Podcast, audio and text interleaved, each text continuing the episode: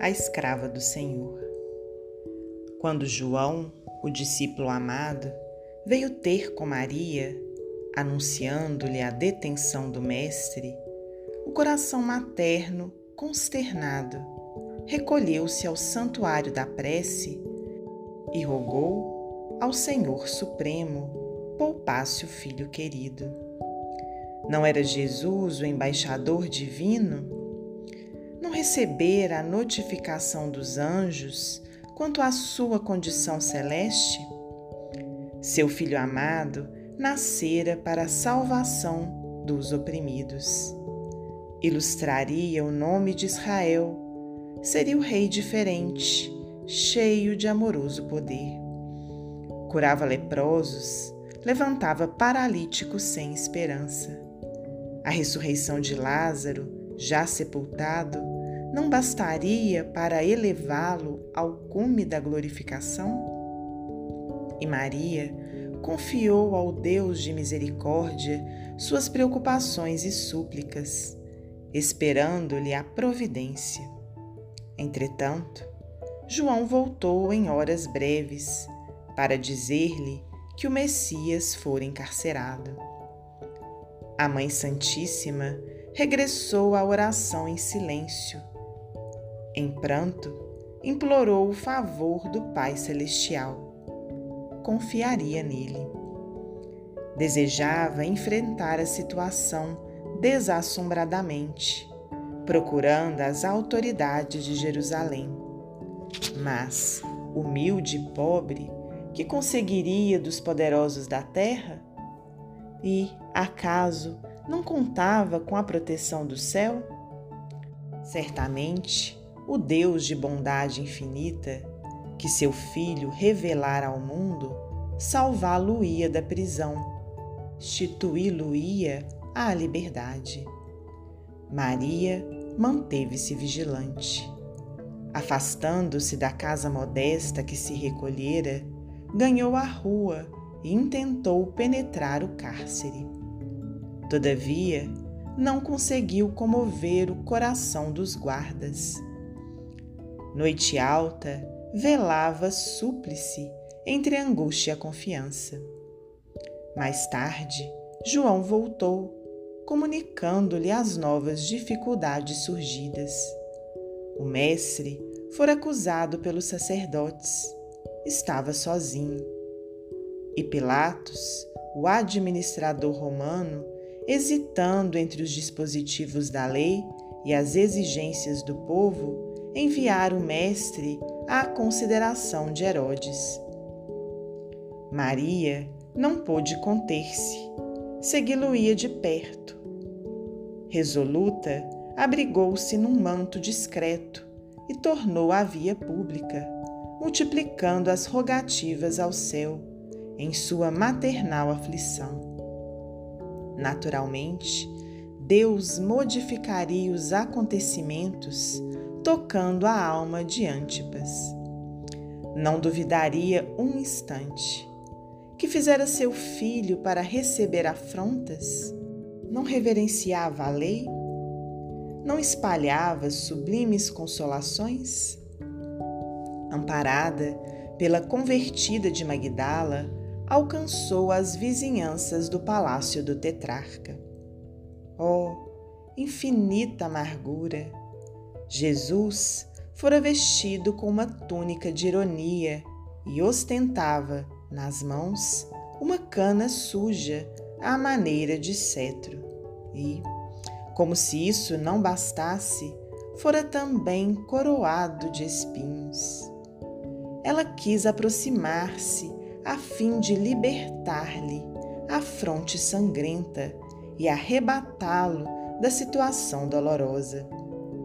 Mas o filho, sereno e resignado, endereçou-lhe o olhar mais significativo de toda a existência. Compreendeu que ele a induzia à oração e, em silêncio, lhe pedia confiasse no Pai. Conteve-se, mas o seguiu em pranto, rogando a intervenção divina. Impossível que o Pai não se manifestasse. Não era seu filho escolhido para a salvação? Não era ele a luz de Israel, o sublime revelador? Lembrou-lhe a infância, amparada pelos anjos. Guardava a impressão de que a estrela brilhante que lhe anunciara o nascimento ainda resplandecia no alto. A multidão estacou de súbito. Interrompera-se a marcha para que o governador romano se pronunciasse em definitivo. Maria confiava. Quem sabe chegar o instante da ordem de Deus? O Supremo Senhor poderia inspirar diretamente o juiz da causa. Após ansiedades longas, Pôncio Pilatos, no esforço extremo para salvar o acusado, convidou a turba farisaica a escolher entre Jesus, o divino benfeitor, e Barrabás, o bandido.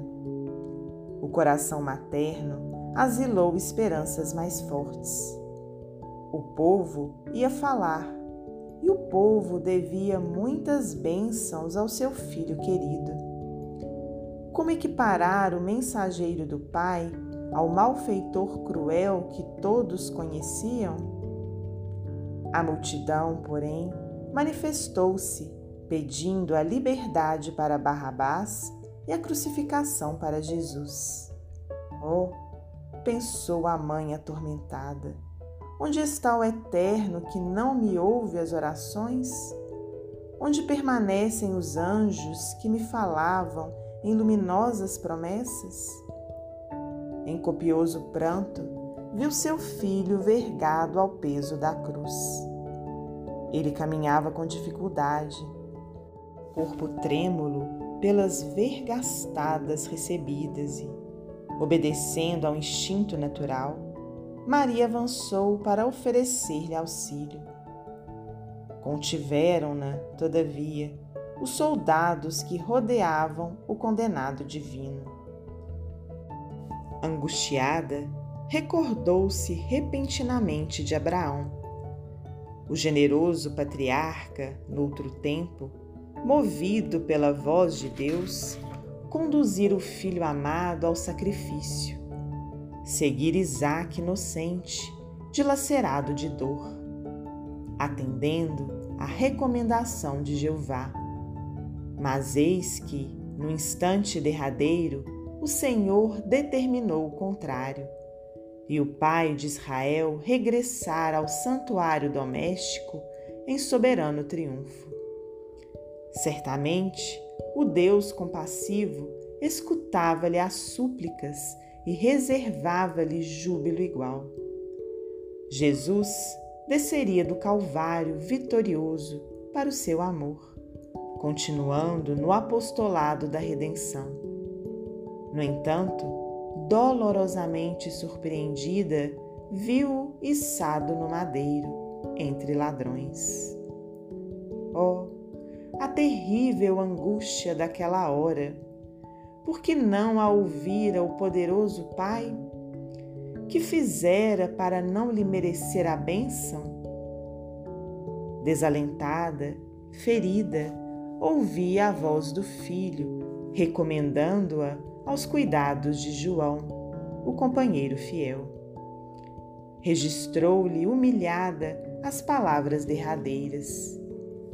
Mas, quando a sublime cabeça pendeu inerte, Maria recordou a visão do anjo antes do Natal divino. Em retrospecto maravilhoso, escutou-lhe a saudação celestial.